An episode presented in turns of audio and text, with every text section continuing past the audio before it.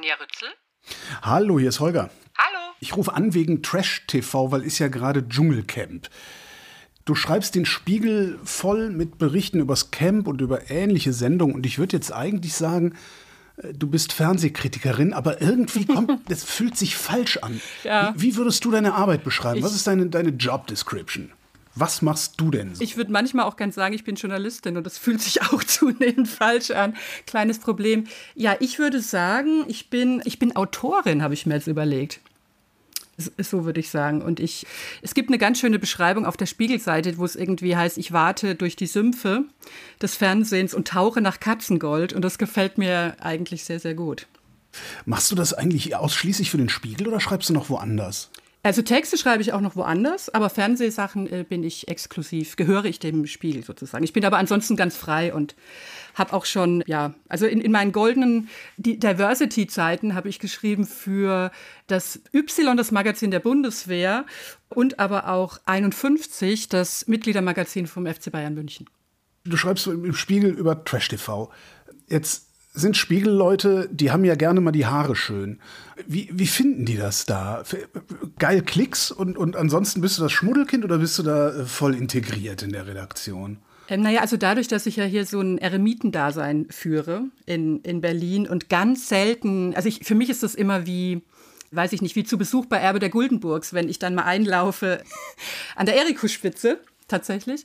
Und deswegen führe ich hier sowieso so ein ja, Satellitenwesen. Ich, ich rede mir gern ein, dass, dass auch, auch die spiegeligsten Spiegelkollegen vielleicht inzwischen gemerkt haben, dass ich nicht ganz so schmuddelig bin und auch die Buddenbrooks gelesen habe, aber man weiß es ja nie so genau. Ne? Wenn ich so deine Texte lese, das ist, äh, das ist ja nie, also ich lese das, deswegen lese ich es ja auch so gern das ist ja nie wirklich distanziert. Das ist ja nie Kritik im kulturjournalistischen Sinne. Wie viel, wie viel professionelle Kritikerin und wie viel Fangirl hm, ist also, da drin? Ich erlaube mir tatsächlich bei, bei, bei Trash-Sachen viel mehr Distanzlosigkeit als jetzt bei anderen Sachen. Also ich habe weiß ich nicht, wenn ich, ich schreibe ja auch klassische Kritiken mitunter, wobei das dann auch oft so Gegenstände sind wie das DJ Bobo-Konzert und die Premiere des Pur-Musicals, da müssen wir uns nichts vormachen. Aber ich habe früher auch Theaterkritiken und sowas geschrieben. Aber irgendwie habe ich, ohne dass das so planmäßig war, glaube ich, so eine Trash-TV-Glotz-Persona entwickelt, die halt sagt, verdammt, ich will, dass ihr Larissa zur Dschungelkönigin wählt. Seht es bitte endlich ein. Und, und die halt, ich weiß nicht, hast du die Passion gesehen? Das war das, das mit Gottschalk, dieses komische ja, Ding. Wo Alexander Klavs der Jesus war, das, dieses ja. äh, Passionsspiele. Das war für mich einfach das Schönste.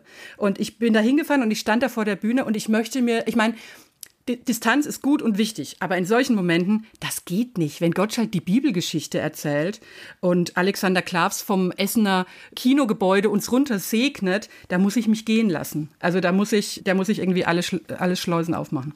Äh, wie, wie viel Anja ist das und wie viel Pose ist das? Das ist schon viel Anja, tatsächlich. Also, ich würde sagen, ich bin natürlich viel, ich glaube, ich bin deutlich heiterer. In, also Anja ist Text Anja ist deutlich heiterer als Realitätsrützel, würde ich sagen. Aber das bin schon viel ich. Also wenn jetzt, es gibt ja immer wieder mal so Leute, die mir schreiben, sie würden so gern mal neben mir auf dem Sofa sitzen, während ich das gucke. Und das wäre jetzt schon eigentlich ungefähr, es wäre schon so ein bisschen mein, mein Text, mein Text, der dann eben auf Spiegel Online steht, als Reklamtheaterheft. Also ich, ich quetsch mir dann nichts raus.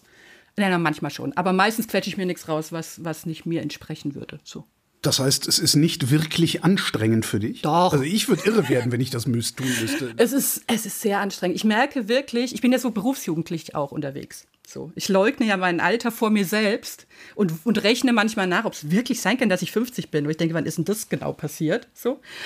Und ich merke aber an diesen Nacht über Nachttexten, wie ich älter werde weil jetzt auch diese zwei Wochen Dschungel, das macht mich fertig einfach. Jede Nacht, also gucken, dann schlafe ich wirklich manchmal bei den letzten zehn Minuten ein, dann muss ich das nochmal nachgucken irgendwann nachts und dann wache ich irgendwann um vier Uhr auf. Und also ich, ich gucke auch inzwischen deutlich weniger nebenher, also Dinge, über die ich nicht schreibe.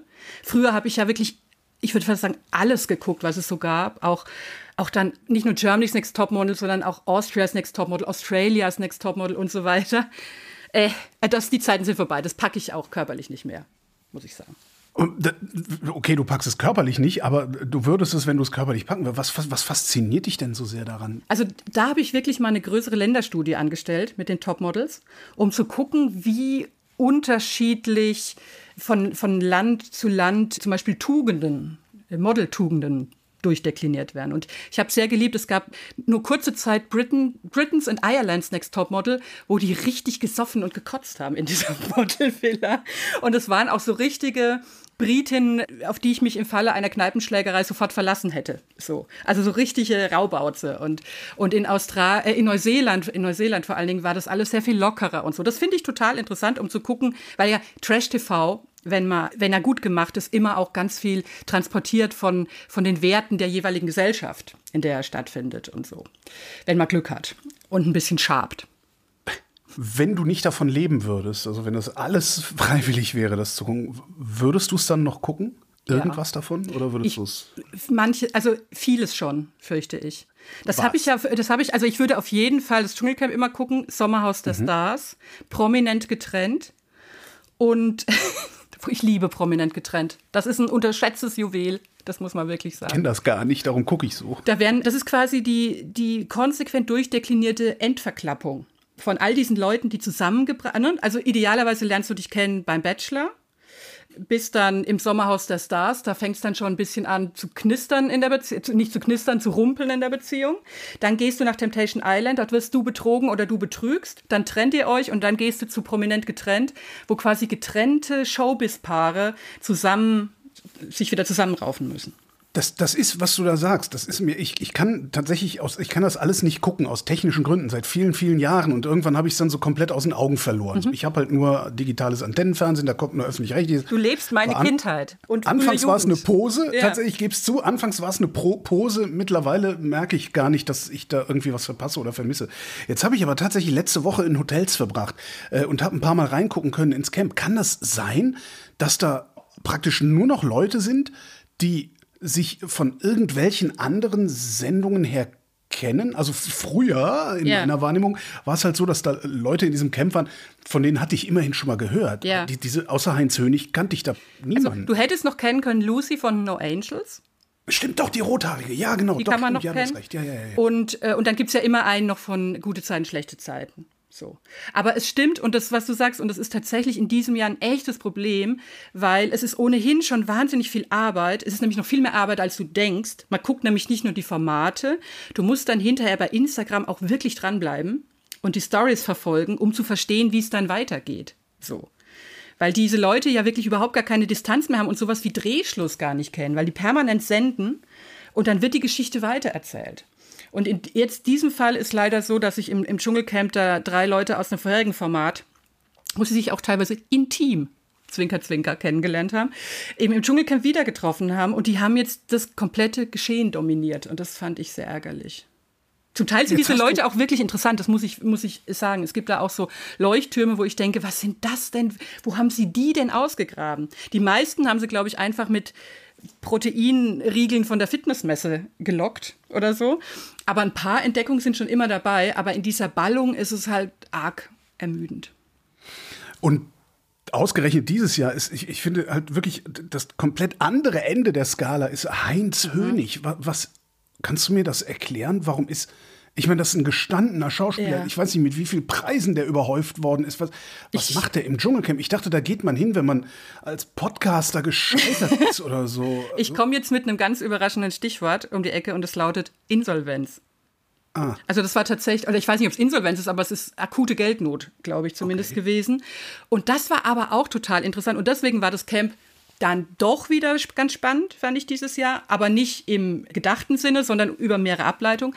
Weil zum, also dieses Jahr clashten wirklich die Systeme aufeinander. Ne? Du hattest da so TikToker und eben dieses, dieses Bumse-Personal und dann hast du Heinz Hönig. Und keiner versteht den anderen und keiner weiß, wie groß in seiner Welt der andere ist oder mal war.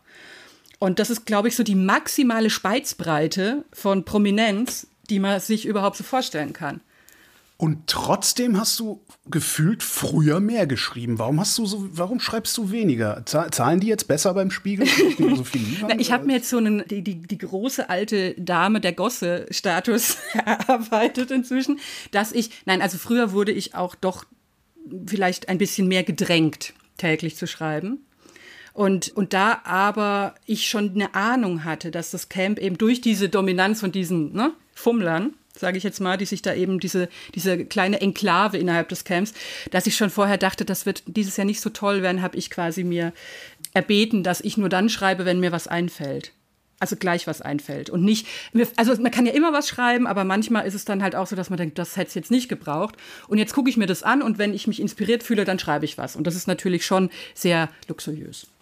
Aber du hast doch eben gesagt, dass es dieses Jahr besonders gut gewesen wäre. Jetzt hätte ich dann erwartet, dass du dann umso mehr zu schreiben hast. Also, weil ich will ja auch mitkriegen, weil ich krieg's ja sonst nicht mit, außer über deine Texte. Na, ich habe einmal den Erklärbären gemacht und das in einem Text erklärt, warum das dieses Jahr interessant ist, weil ja nicht nur quasi die, der, die Prominenzbandbreite immens groß ist, sondern weil, glaube ich, in diesem Jahr so viele Zuschauer und Zuschauerinnen wie nie ratlos sind, wenn sie einschalten. Weil sie halt, ne, entweder du, so wie du, ne? So wie ich. Ja. Und, oder halt die jungen Leute die halt auch sagen, wer ist der alte Griesegram? Und, und das ist dann schon interessant. Also ich hätte mir, also von der Grundkonstellation interessant, ich hätte mir viel mehr Annäherung gewünscht. Dann hätte das richtig cool werden können. Dann hätte das wirklich eine symbolische Generationenverbrückung werden können. Was du sagst, dieses, also das, man schaltet das ein und weiß überhaupt nicht, was, was passiert denn da. Also ich habe was völlig anderes erwartet. Ich dachte, okay, Dschungelcamp hast du wieder eine Woche.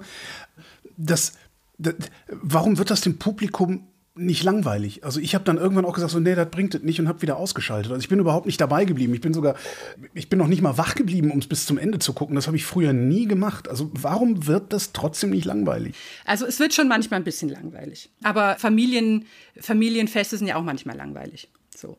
Und ich, ich glaube ja, dass das Dschungelcamp noch den Vorteil hat, dass es sich gut anpassen kann an an wechselnde Bedürfnisse, die die Leute gerade haben, wenn sie einschalten. Also am Anfang war das ja so wirklich so, was, ne, wir sehen Costa Cordalis in Unterhose verrückt, so, ne? ähm, oder, und Costa Cordalis, jemand kackt heimlich ins Camp und es stellt sich raus, es ist Costa Cordalis. Das hat man vorher im Fernsehen nicht gesehen, davon zehre ich auch immer noch, so. Und das war True Crime bevor True Crime. So. Und dann war so ein bisschen, man kennt, ne, dann war diese, wenn diese, diese neue Sensation quasi weg war, dann kam so ein bisschen die Wandlung, man weiß, wie es abläuft und ist aber interessiert an den Prominenten, wie wird der diesjährige Jahrgang sich schlagen und so. Und jetzt ist es so seit seit drei Jahren, würde ich sagen, einfach die reinste Form der Realitätsflucht in eine überschaubare ganz einfach funktionierende Gesellschaft. So, das ist total simpel, aber ich glaube das wirklich. Ich merke das an mir selbst auch. Ich finde es eine Entlastung, zwei Wochen lang abends aufgeräumt zu sein und zu wissen, da gehöre ich dann hin. Und ich gucke mir was an, das ich komplett verstehe. Ich verstehe die Dynamiken, ich kann die vorhersagen. Das ist ganz befreiend auf eine Art. Ist so ein bisschen das neue Wetten das, weil das war ja auch die letzten zehn Jahre eigentlich eine echt miese Sendung und ich habe ja. sie trotzdem immer geguckt. Also da hat das Dschungelcamp noch ein bisschen hin. So schlimm ist es noch nicht ganz. Problematisch finde ich aber trotzdem, dass, also, wenn ich das einschalte, also ich, vielleicht funktioniert es, wenn man regelmäßiger Privatfernsehen und Trash-TV im Privatfernsehen guckt.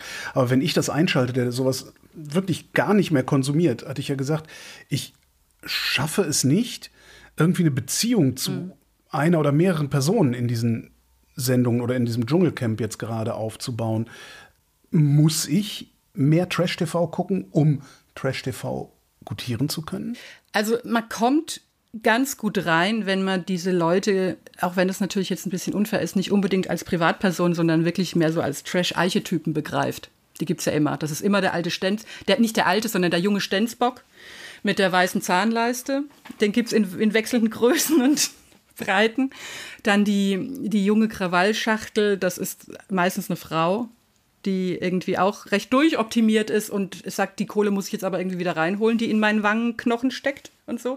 Das ist aber natürlich, das funktioniert, man begreift das. Aber das stimmt schon, was du sagst, es fehlt einem die Beziehung. Und ich merke das an mir selbst, weil ich bin ja, also nochmal Stichwort mangelnde Distanz, ich rufe normalerweise auch immer an für jemanden. Ich steigere mich dann in diesen zwei Wochen so rein und da das seit zehn Jahren mindestens dieselbe Nummer ist, kann ich also immer hochscrollen. Also ich schicke immer SMS, ich rufe nicht an. Und ich kann unter dieser Nummer quasi in meinem iPhone-Speicher hochscrollen und sehe, für wen ich 2014 angerufen habe und für wen im nächsten Jahr. Weil die, ne, du schickst dann da deine, deine kostenpflichtige SMS und dann schreiben die dir ja zurück, hey, danke, dass du mich weiter unterstützt. Ciao, ciao, Bella, dein Cosimo und so. Und dann kannst du das so, und da dachte ich mir auch teilweise, Gott, für diese, ich will jetzt nicht Schabracken sagen, aber für diese abgehalfterten Leute, aber da habe ich mich tatsächlich in diesen zwei Wochen committed. Da, ich bin jetzt für die, ich fieber jetzt mit denen mit, ich versuche denen zum Sieg zu verhelfen. Wenn es schreiberisch schon nicht klappt, dann zahle ich halt noch 3,50 Mark. Das heißt, ich muss das viel eher als ein großes Schauspiel betrachten und nicht mehr als irgendetwas, wo sich Costa Cordalis jetzt kackenderweise ja. erniedrigt. Ja, also ich, ich äh, wenn es gut läuft, dann, dann sehe ich das auch für mich selbst ganz egoistisch als so ein Spielfeld, wo ich mal gucken kann, was fällt mir denn so ein und was funktioniert denn so. Deswegen würde das mit mir, es würde nicht funktionieren für mich, wenn ich klassische TV-Kritiken dazu schreiben sollte. Weil da habe ich wirklich, also ich befürchte manchmal, ich habe eh schon alles fünf bis zehnmal gesagt und geschrieben, was mir dazu so einfällt aber es gibt dann doch immer wieder neue Impulse. Aber an klassischer Fernsehkritik ist das durchgenudelt. Da weiß man, was das Problem ist, glaube ich, und was das Gute ist. Aber ich finde es dann interessant, wenn die Camper sich gegenseitig überlegen, an welche Tiere sie sich zu erinnern. Dann macht mir das schon Spaß zu überlegen, an welche Tiere erinnern sie mich denn. Und ich kenne meistens bessere Tiere als die Camper. Ist das eigentlich dein Traumjob oder ein Traumjob, den du da machst? Ich glaube, also äh, Traumjob wäre, glaube ich, wirklich Privatdetektivin. Oder, oder was mit Tieren? Also eigentlich was mit Tieren. Ich bin, ich werde ja mit zunehmendem Alter immer Tiervernarrter. Und eigentlich hätte ich natürlich, eigentlich wäre ich am allerliebsten reich. Also ich, ich werde immer kindlicher in meinen Zukunftsvisionen und wäre am allerliebsten reich und hätte einen Hof für arme Tiere, die ansonsten geschlachtet werden oder sowas. Aber das ist jetzt nicht so wirklich äh, Mieten relevant, sowas. Es ist, glaube ich, schon mein Traumjob, weil ich habe das einfach auch schon betrieben, als ich noch kein Geld dafür gekriegt habe.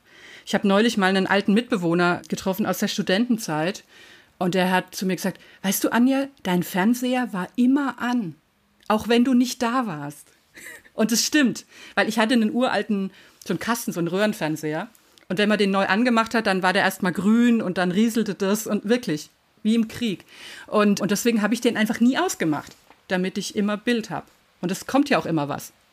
Wie bist du denn dann dahin gekommen, das überhaupt professionell zu machen? Also, weil ich meine, ich habe auch jahrelang das Internet vollgeschrieben und mich hat der Spiegel nie beauftragt, irgendeinen Mist zu machen. Das war wirklich, also ich habe, glaube ich, alle Umwege genommen, die man so machen kann. Ich, ich war erst in, also ich habe volontiert in Stuttgart und war da, blieb dann da lange hängen bei einer Wochenendbeilage. Und dann wollte ich so gerne in Hamburg wohnen und dachte mir, die erste halbwegs plausible Stellenanzeige, da bewirbst du dich. Und, und das, also das erste war so ein, war so ein Busenmagazin. Wie hieß denn das damals noch? Also, so, wo ich so dachte, nein, da, da fängst du nicht an. Und das zweite war eine Ausschreibung bei der Financial Times Deutschland. Und da habe ich dann quasi angeheuert. Also ich kann auch ganz seriöse äh, Porträts und sowas schreiben. Ich mache das auch wirklich richtig gerne. Ich werde leider sehr selten zu solchen Sachen gefragt. Ich werde immer gefragt zu Sachen wie, naja, könntest du uns was schreiben, was so ähnlich ist wie deine Texte vom Dschungelcamp? So. Um es abzukürzen, als die Financial Times quasi pleite ging, habe ich, ich habe aber vorher äh, auch quasi ganz viel über Musik und so geschrieben. Auch tatsächlich für den Rolling Stone in jungen Jahren. Und, und hatte mich dann eben beim Spiegel angedient für, damals war so das erblühende Serienzeitalter, wo Mad Men und solche Sachen auf einmal toll waren. Und für sowas hatte ich mich da eigentlich als freie Mitarbeit beworben. Und dann hieß es aber, da haben wir schon genug Fernsehleute. Du kannst weiter, du kannst wieder Musik machen, das kannst du doch. Und dann kam der ESC, der Eurovision Song Contest, und dann habe ich über den geschrieben und dann war das die, und das fanden die dann gut und dann war das so die Schnittstelle und dann durfte ich den Schmuddel machen. So kam das. Die Schabracken, wie du sie genannt hast. Was, was sagen die denn, wenn sie mal was zu dir sagen, wenn sie sich mal melden? Mögen die dich oder hassen die dich? Es mögen mich, glaube ich, also es nee, nicht erstaunlich viele wäre übertrieben, äh, mehr als ich so denken würde. So. Also es ist ganz interessant, weil, also manche sind beleidigt, die, also es schreiben mir wirklich nicht so viele, aber manchmal schreiben mir wirklich Beleidigte und, und, und fühlen, finden das nicht so gut und unfair oder so. Aber es gibt wirklich auch viele, die denen, wo ich das Gefühl habe, denen ist es im Prinzip egal. Hauptsache ihr Name steht da. Das finde ich dann manchmal etwas fast enttäuschend. Ich weiß noch, ich habe einmal, weil ich hatte eine Zeit lang einen Hunde-Podcast namens Schnauze. Und dafür habe ich einen ehemaligen Bachelor, also aus der gleichnamigen, aus dem gleichnamigen Trash-Format getroffen, weil der eine Katze hatte, die weggelaufen war und ein Suchhund hat diese Katze dann aufgespürt und deswegen habe ich ihn für meinen Hundepodcast interviewt und hatte dann auch so ein bisschen Angst, weil dem habe ich es tüchtig eingeschränkt. Und dann haben wir, und ich treffe diese Leute ja eigentlich nie in echt. Und dann haben wir uns getroffen, natürlich in Köln im Hotel Savoy. Und der war richtig nett. So dass, der war so freundlich und zuvorkommend, dass ich dann den Drang hatte zu sagen, du weißt schon, ich habe, ich dachte, vielleicht weiß der nicht, dass ich das bin. Also, ich bin eine böse Frau. Ich habe auch schlecht über dich geschrieben, nicht schlecht, bisschen fies über dich geschrieben. Meinte, nee, nee, das ist alles okay. Ich glaube, dass den Leuten, also ich, ich, ich glaube, die kennen das gar nicht so unbedingt, diese klassische Form der Kränkung. Also zumindest diese neue Prominenzkaste. Die, da gilt es um Vorkommen, gilt halt mehr als Würdigung, glaube ich. Sind die vielleicht auch sich selbst viel stärker darüber im Klaren, dass sie nur Teil eines großen Schauspiels sind und dass das gar nicht darum ihre Persönlichkeit geht und sowas? Also sind die weiter als ich? Ja, ich glaube, die sind zum, zu, vor allen Dingen weiter entfernt von klassischen Medien. Tatsächlich. Also ich bekam neulich, vor ein paar Wochen hatte ich, erwachte ich morgens und hatte einen Mailbox-Anruf von nachts um zwei oder so, wo ich dachte, na, das ist ja immer was Spektakuläres. Und dann war das wirklich Cosimo, ein Insasse der letztjährigen Dschungelstaffel der, mich, der sich jetzt ein Jahr später quasi bedankt hat, weil ihm Markus Möll, Markus, ich gebe Gas, ich will Spaß, aus der Neuen Deutschen Welle, der mit im Camp war, der hätte ihm jetzt gesagt, dass ich doch immer so vorteilhaft über ihn Cosimo geschrieben hätte. Und da wollte der sich jetzt bedanken. Und ich konnte das gar nicht fassen, dass der das nicht mitgekriegt hat, weil ich habe ihn wirklich gelobhudelt, dass es gekracht hat. Aber das ist, ich glaube, es sind da wirklich zwei verschiedene Medienwelten. Und wir leben in der einen und die leben in der anderen.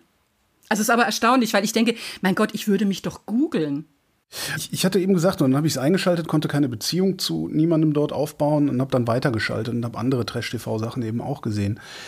Ich habe das Gefühl, dass das alles irgendwie schlechter geworden ist über die Jahre, irgendwie uninteressanter, ja, weniger spannend. Täusche ich mich da oder ist das wirklich so? Es stimmt in beiden Teilen. Es stimmt, weil, weil ich habe das Gefühl, dass Trash-TV hinkt der gesellschaftlichen Entwicklung weitgehend hinterher. Und, und hinkt vor allen Dingen vielleicht einer, einer Idee von Fernsehen hinterher, die, die sich auch mal was traut, im Idealfall, und ihre Leute vielleicht auch mal ein bisschen fordert, wenn es gut läuft. Also ich kann das, als Beispiel kann ich nennen, den, die aktuelle Bachelor-Staffel, das sind diesmal zwei Bachelor. Also könnte mir erst mal denken, es ist so eine Art Mini-Empowerment für die Kandidatin, weil die sind ja normalerweise die, die reihen sich auf und werden ausgesucht. Und jetzt sind da aber zwei Bachelor. Das heißt, sie können sich zumindest zwischen zwei Bachelorn entscheiden. Wem will ich mich denn da jetzt an den Hals werfen? Diese zwei Bachelor sind aber nahezu identisch. Das sind zwei Männer, die einfach konventionell gut aussehen, dunkle Haare haben, groß sind. Der eine ist 30, der andere ist 35. Diversity-Faktor, einer kommt aus Hamburg und der andere aus, mm, aus Bayern. Und einer redet ein bisschen mehr und einer ist so ein bisschen verstockter. So. Und das ist natürlich scheiße, weil ich will, dass mal ein Bachelor kommt, der Buchhändler ist, ungern rausgeht, Sport verachtet und einen dicken Bauch hat. Oder ein, bisschen Bauch hat, vielleicht. Du sollst jetzt nicht zu bunt treiben. Und das ist halt, wo ich denke, wieso kann man das nicht mal versuchen? Wieso hat man nicht einen typischen Schönling und einen, der einfach wahnsinnig charmant und smart und witzig ist dagegen? Und dann guckt man mal. Wenn sich das Trash-TV von der gesellschaftlichen Realität entfernt hat, welchen Zweck erfüllt solches Fernsehen denn dann überhaupt noch? Also natürlich nach wie vor ist es eine Schichttorte, würde ich sagen. Es ist natürlich blanke Gafflust. Ne? Also das sieht man jetzt auch wieder. Das regt mich auch immer auf, weil ich, ich muss mir auch selbst eingestehen, dass meine Erziehungsversuche durch meine Texte gar nicht fruchten. Weil ich wirklich jetzt, glaube ich, zehn Jahre versuche, den Leuten zu erklären, wählt nicht immer das vermeintlich einfachste Opfer in diese Dschungelprüfung. Nicht immer das, die kreischende junge Frau. Wählt doch mal die mittelalten Männer, die stieselig im Camp sitzen und Maulaffenpfeil halten so. Also, aber nein, sie wollen das Spektakel ne, das erfüllt natürlich das Trash-TV. Für mich erfüllt es tatsächlich, und deswegen ist es, glaube ich, auch jetzt während Corona-Zeiten so wahnsinnig geboomt, erfüllt es die nachbarschaftlichen Kontakte, die mir zu anstrengend wären oder so. Also ich, ich selbst bin wahnsinnig neugierig und interessiere mich für Menschen, möchte sie aber nicht so gerne treffen. Da ist natürlich sowas wie Trash-Fernsehen ideal. Also so diese, ne, die, die gerne mal bemühten parasozialen Beziehungen, die kannst du jetzt natürlich bei einmal Dschungelcamp einschalten, nicht herstellen. Wenn du aber die Leute, die du da nicht kennst jetzt im Dschungel, wenn du die schon verfolgt hast über Temptation Island, über You the One VIP und noch mehr Formate, dann kriegst du natürlich schon eine Bindung zu denen. Sogar noch eine längere als früher tatsächlich. Also du kannst die ja zwischendurch verfolgst sie noch auf Instagram.